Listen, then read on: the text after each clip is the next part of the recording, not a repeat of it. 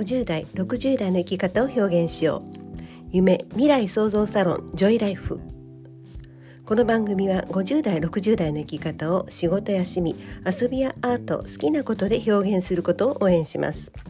新しい時代自分メディアを持って発信してまいりましょ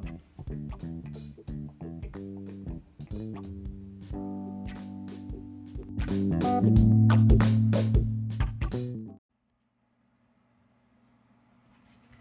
はいこんばんは、えー、少し前までクリスマスイブって雪が降ったりしてましたよね。ですが今日は雨でしたね、えー、昨日カジュアル着物クラブの2020年締めくくりのクリスマス会のことをブログに書きました。そして振り返りとして2018年からどんなことをやってきたのかということも書いてみました。やりたいことだからやり続けてきたけれどこれも一緒に走ってくださった門田先生という方がいらっしゃったからできたことです。えー、ちょっと個人事業の話とかぶるかもしれないんですけれども、えー、やりたいこと楽しみたいことをやり続けるのは、えー、結構それなりに大変で人が思うほど楽ではありません。そこを勘違いしている方が多いかなと思います。それでもやると決めたことはやらなければならなくて、えー、そしてそこに人が、まあ、第三者が参加してくださるからには責任も生じます。やりたいことが責任を持ってやることに変わるからそれを含めて楽しめないと続きません。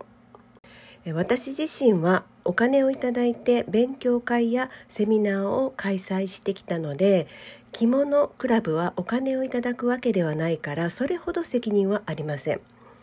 ただ責任が全くないわけではなくまあ責任といっても楽しめる範囲だからそれほど負担ではないといった感じです。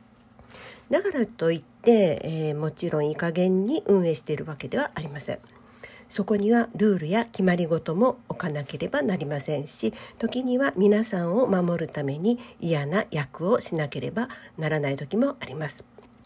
まあまあでも誰かに言われたわけでなくやりたくてやっているのだから、まあ、嫌になったらやめることもできるんです。まあ、それでも続けるのはやはり楽しい部分があるからなんですね。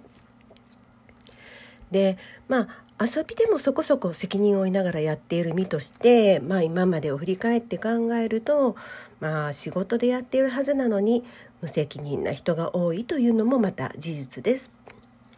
お客様に対しての責任お仕事としての責任そして最後まで続けることの責任。お遊びでやっているわけではないよね？え？そこでそれ？個人事業なめてる？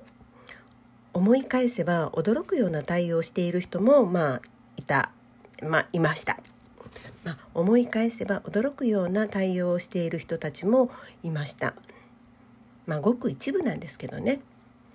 結局仕事に対する責任感って人によってまあ様々なので仕方がないことです。遊びであっても責任を持って続けるのは大変なのだから、まあ、これが仕事となれば大変かける大変になってしまうのは覚悟した方がいいのです。2020年個人事業を始める人が急増しているらしいんですけれどもその大変さをもっと伝える人がいてもいいのかなと思ったりもします。もちろん人の夢を奪うつもりは全然ありませんしむしろ私は夢を実現させるお手伝いをしている立場なのでぜひやっぱりそれはチャレンジしてほしいんですよね。ただ現実問題としてままあ、もっとそのリアルな部分大変な部分を見せてもいいのかなと思ったりもします。まあ、そんなことも思うので2021年はそういう、うん、ななんというのかな現実的なことも含めて、まあ、ちょっとこう小さなとこで発信していきたいなと思ってます。